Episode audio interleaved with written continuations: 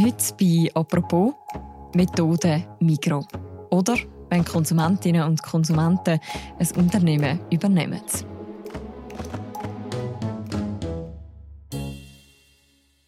Mehr und mehr junge Firmen weltweit übergeben das Geschäft nicht mehr an einen anonymen Geldgeber oder Investor, sondern denen, die ihre Produkte auch nutzen. Exit to Community, also quasi Verkauf an die Gemeinschaft, nennt sich das Phänomen. Und sein Vorbild hat das unter anderem in der Schweiz, nämlich bei den Mikro- und anderen Genossenschaften. Über das reden wir heute im Podcast «Apropos». Mein Name ist Mirja Gabatuller und bei mir im Studio ist der Magazinautor Hannes Grasecker. Hallo Hannes. Guten Morgen, Mirja. Wieso können eigentlich nur die Mikrogenossenschaften abstimmen wie die Alkoholabstimmung? Es geht ja eigentlich alle etwas an. Ja, es können ja auch alle Genossenschafterinnen werden. Ja, dann können ja so gut alle abstimmen lassen. Machen wir ja auch. Es müssen einfach alle Genossenschafterinnen werden. La la la la la la. Hannes, hast du zu denen gehört, die bei dieser Alkoholabstimmung von der Migro mitgemacht haben?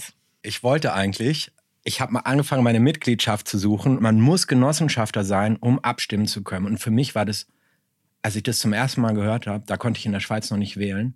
Man durfte auch als Ausländer mitwählen. Das hat mir total gut gefallen. Ich habe diese Karte gehütet wie meinen Augapfel, zu gut versteckt und nicht mehr wiedergefunden. Deswegen konnte ich nicht abstimmen, als es endlich mal drum ging. Dass die Öffentlichkeit da so viel kann mitentscheiden bei so etwas, was so ein grundlegender Geschäftsentscheid ist, das ist schon relativ ungewöhnlich, oder? Deswegen bemerken wir es auch überhaupt. Ja, das ist überhaupt nicht die Regel, dass wir sozusagen so eine breite Teilhabe zumindest potenziell irgendwie haben. Und ich habe mal in die Zahlen reingeguckt. Es gibt zwei Millionen, rund zwei Millionen Genossenschafter. Es gibt AGs, es gibt Firmen. Wenn man da Mitinhaber ist, kann man da mit abstimmen. Aber das Glück haben die wenigsten. Du hast gesagt, es sind noch die wenigsten. Das heißt, Migros steht da eigentlich auch noch so ein bisschen allein auf weitem Feld. Ja, nicht so ganz, etwas. nicht ganz. Es ist eben wie ein bisschen so ein Trend und es ist eine Bewegung und das ist eigentlich das ist, was mich auch fasziniert hat. Wir sind in einer Zeit, wo nach verschiedenen Indikatoren sozusagen die staatliche Demokratie auf dem Rückzug ist und gleichzeitig fängt so eine Art Corporate-Demokratie-Debatte an. Und in dem Kontext habe ich jetzt diese Mikroabstimmung gelesen. Es gibt also nicht nur bei der Migro so Bestrebungen. Trotzdem hat sie jetzt das Experiment gewagt. Wie passt das gerade zu dem Unternehmen? Ja, die Mikro, das Ganze war auch irgendwie eine Werbekampagne, weil die Mikro ist ja schlussendlich ein Unternehmen, das Profit machen will. Die Mikro gehört den Leuten. Migros ist ein bisschen anders als die anderen. Die Migros gehört nicht irgendwelchen Millionären. sondern ganz normale Leute. Zum Beispiel mir. Und mir? Und mehr.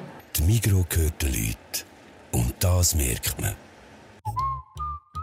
Und es liegt daran, dass die Mikro rechtlich eine Genossenschaft ist und über zwei Millionen Miteigentümer hat. Um mal zu schauen, woher der Grundgedanke kommt von einer Genossenschaft, muss man vielleicht ein bisschen zurück in die Geschichte gehen. In welchem Geist wird denn eigentlich Migro ursprünglich gegründet? Ja, das war Gottlieb Duttweiler, ein Unternehmer, der hat richtig viel Geld gemacht, irgendwie im Ersten Weltkrieg. Und dann hat er ein paar Anläufe gebraucht, bis er auf die Idee kam, dass er so eine Art Großverteiler aufbaut. Und er hat dann so ein richtig krasses Start-up gegründet, die Mikro eben, mit LKWs, die im ganzen Land rumgefahren sind, mit mobilen Shops. Also eigentlich heutzutage, ne, richtig gute Start-up-Idee hatte der. Er startet also, ist glaube auch recht erfolgreich. unfassbar erfolgreich. Der rollt das Land auf im wahrsten Sinne des Wortes. Und es führt so weit, dass eine ganz große gesellschaftliche Debatte anfängt. Es gab Forderungen nach einem Verbot der Mikro und es gab äh, Unterschriftensammlungen, dass die Mikro eben doch nicht verboten werden soll, weil halt für die armen Leute war es zum Teil gut. Das war einfach günstig. Aber das ist ja damals alles noch in der Zeit, wo die Migro noch keine Genossenschaft wird. Genau. Zudem wird sie erst 1941. Genau, es kulminiert alles so zu Beginn des Zweiten Weltkriegs hin. Ja, man hat sozusagen diese gesellschaftliche Debatte über diese, dieses mächtige Unternehmen. Dann gibt es ein Filialverbot, was irgendwie erlassen wird, weil die Mikro fing an, ähnlich wie Amazon seine Shops gegründet hat in den letzten Jahren, hat die Mikro angefangen, Filialen aufzubauen und dagegen gab es irgendwie so ein Filialverbotsstopp. Dann gab es eine Art Sondersteuer, ja, und dann gab es echte gesellschaftliche Widerstände zum Teil. Also es war eine richtig aufgeladene Stimmung. Und die richtete sich gegen diese eine Gründerfigur. Und dann 1940 kam die Idee.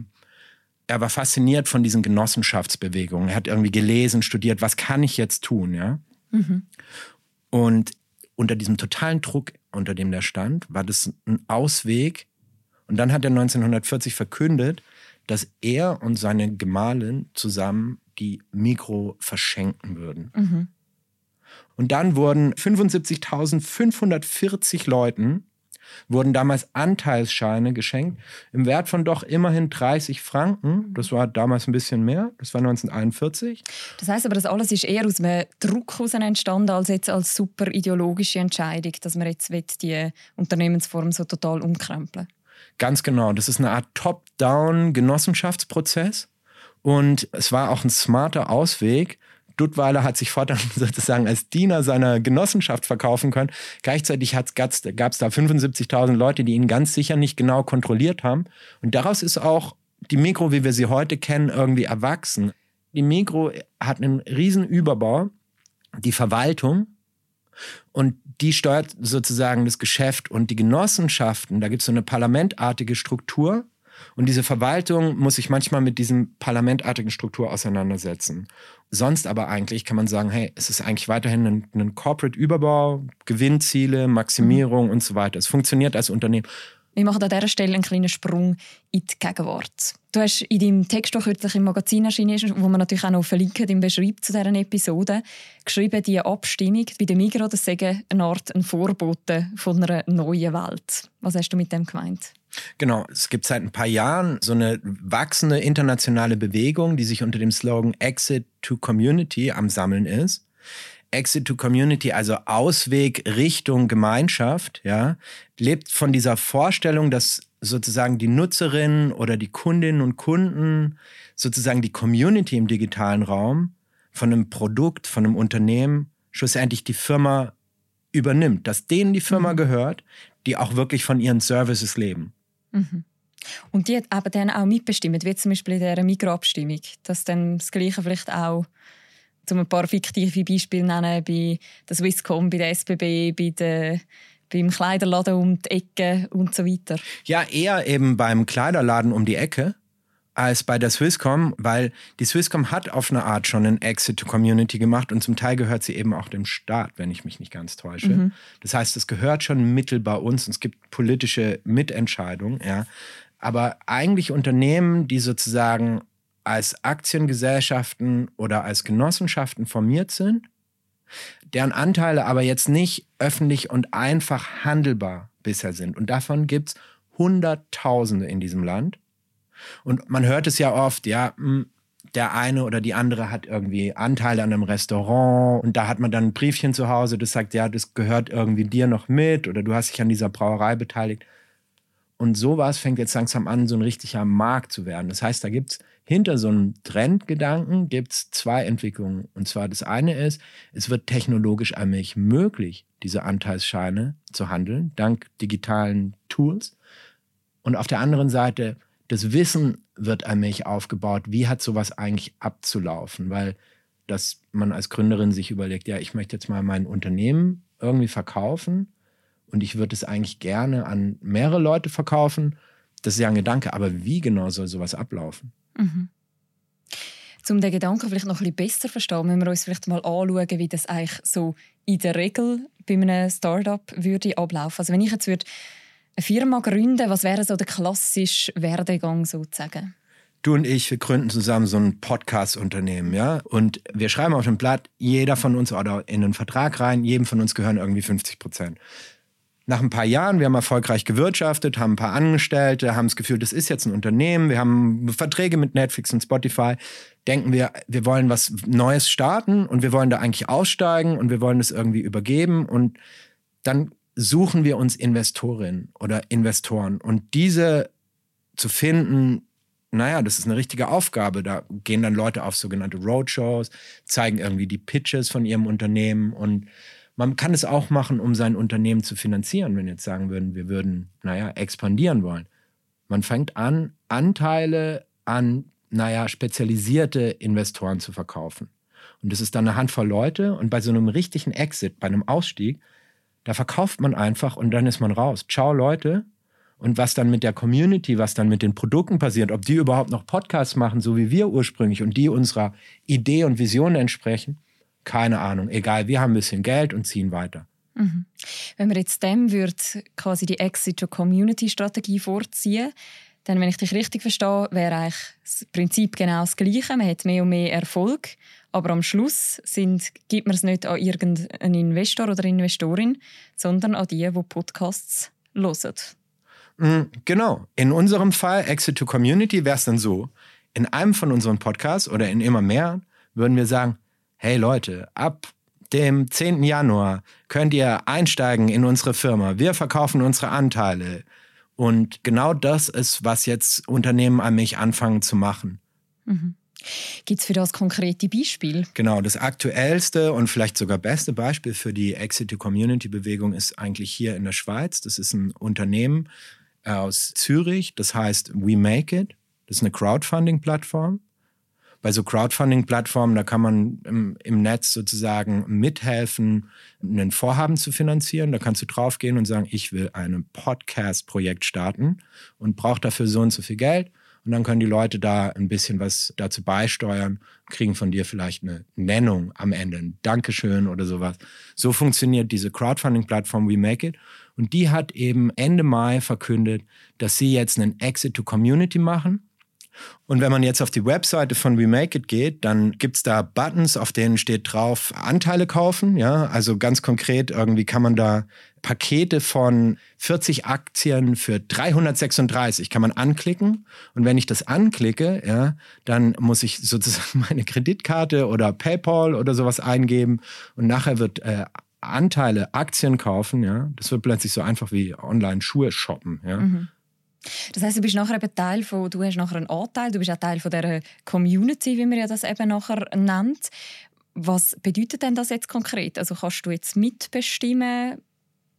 Wie, wie muss man sich das denn im ganz Konkreten vorstellen? Also erstmal ist das was ziemlich Neuartiges, weil dahinter steckt so das Konzept der Digitalaktie. Ja, und das gab es vorher eigentlich gar nicht. Und diese Aktiengesellschaften, solche Gesellschaften wie We Make It, das waren Namensaktiengesellschaften. Und da dürfen die Leute, die so eine Namensaktie halten, die dürfen da an der Generalversammlung, die dürfen da mit abstimmen. Was genau sie mitbestimmen dürfen, das ist je nach Aktiengesellschaft ein bisschen unterschiedlich. Da gibt's Reglemente. Das kann auch We Make It so ein bisschen ändern. Aber bei denen ist es jetzt so, dass bei We Make It an der jährlichen Generalversammlung wählt man den Verwaltungsrat und entscheidet über die Gewinnverwendung. Also wohin soll das Geld eigentlich grob fließen? Je Aktie, die man gekauft hat, ähm, hat man eine Stimme. Je mehr Aktien man hat, desto mehr darf man mit abstimmen. Also Leute, die 1000 Aktien gekauft haben, ich meine, der derzeitige Verkaufspreis ist 8,40, das ist sozusagen der initiale Preis. Der kann dann nachher hoch und runter gehen, je nach Nachfrage. Je mehr Aktien man hat, desto stärker wird sozusagen das Votum. Und dann gibt es Umfragen, die das Unternehmen machen kann. Was wollt ihr und so weiter und so fort. Das hätte es auch schon vorher machen können. Aber jetzt kann es das irgendwie bindender machen, indem es festgeschrieben wird in der Verfassung dieses Unternehmens sozusagen. Das heißt, die Community ist nachher eigentlich das Entscheidungsgremium. Es gibt, ähnlich wie bei der Mikro eigentlich, schlussendlich gibt es ein Direktorium dieser Firma, das steuert weiterhin das tägliche Geschäft, aber es gibt diese Community, die an der Generalversammlung Einfluss nehmen kann und die auch eingreifen kann in Elemente der Satzung. Ja? Und wenn man sich jetzt vorstellt, dass diese digitalen Mitsprachetechniken, dass die zunehmend einfacher werden, ja, dann kann man sich das vorstellen, was ich am Anfang von meinem Text im Magazin so ein bisschen beschreibe, dass man halt ständig aufgefordert wird, mit abzustimmen über die, die was vorgeht in den zehn verschiedenen Firmen, bei denen man irgendwelche Kleinanteile hält. Jetzt, um das einmal ganz deutlich machen, dass man quasi kann Aktien kaufen kann, dass man kann an Generalversammlungen dann mitbestimmen zum Beispiel eben das Budget absegnen und so weiter, vielleicht auch noch ein alkoholfreies Bier dazu bekommt, je nachdem. Das, das hat es ja schon immer gegeben. Was ist jetzt genau das Neue an diesem Modell? Das Neue ist eigentlich, dass gab, glaube ich, 250 ungefähr Unternehmen, die an der Schweizer Börse gelistet sind. Und das heißt, von diesen konnte man einfach Aktien erwerben. Beim Rest war das eine, eine, eine total schwierige Sache. Da musste man riesen Papierarbeit äh, leisten, um so einen Aktienanteil zu übertragen. Und das lief dann irgendwie über Banken und so weiter. Und jetzt gibt's eben eine Änderung im Recht und die ermöglicht diese sogenannte Digitalaktie. Und da kann man einfach, wenn man jetzt sowas ist wie ein Restaurant, das als Aktiengesellschaft formiert ist, kann man zum Beispiel zu so einem Unternehmen wie Aktionariat gehen, aktionariat.ch, und die bieten einem dann an, diese Digitalaktien für einen bereitzustellen. Die haben das auch mit We Make It gemacht. Das war ein, ein, Testlauf eigentlich für diese Methode. Deswegen sind auch noch alle gespannt. Erst 98 Prozent der We Make It Aktien sind verkauft, ja. Und mal schauen, ob sie es schaffen, bis zum 5. Juli sich eigentlich wirklich komplett verkauft zu haben. Mhm.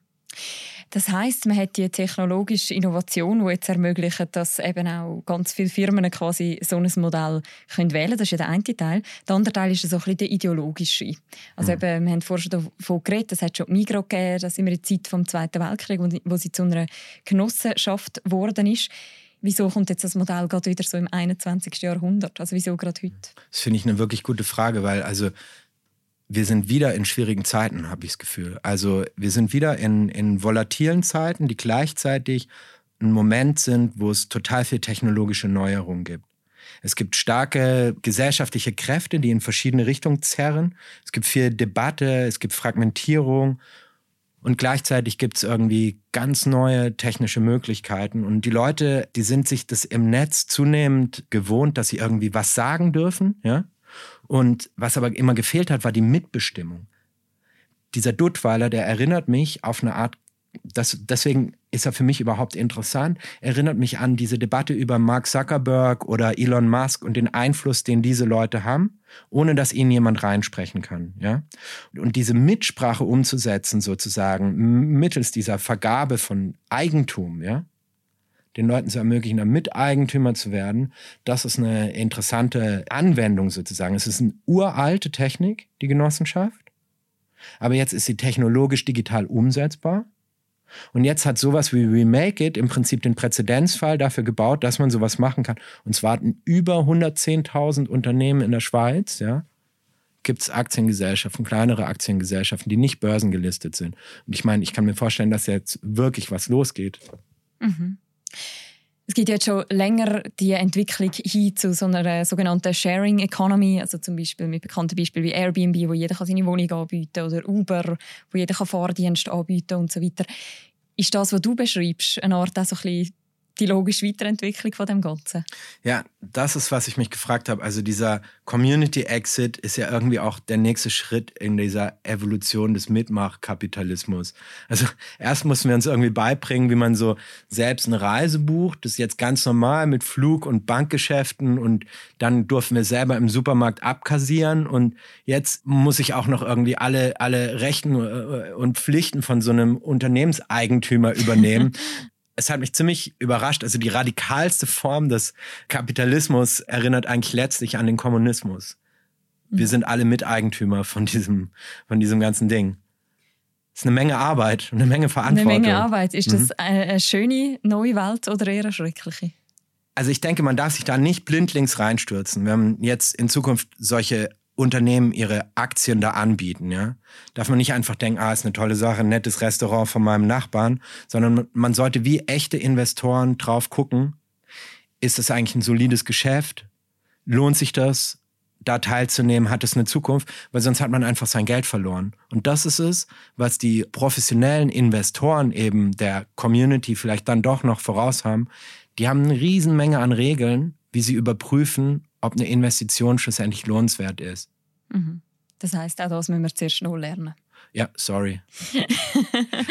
Klang so gut, nicht wahr? Ja, aber dann, wir, werden, wir werden auch das hinbekommen. Danke vielmals, Hannes, für das Gespräch. Ja, danke dir für die Einladung. Es hat Spaß gemacht. Den ganzen Artikel von Hannes Grasecker den verlinken wir auch noch im Beschreib zu dieser Episode. Und das war die heutige Folge von «Apropos», täglichen Podcast vom «Tagesanzeiger» und von der Redaktion Tamedia. Die nächste Folge von uns die hören ihr morgen wieder. Bis dann, macht's gut. Ciao miteinander.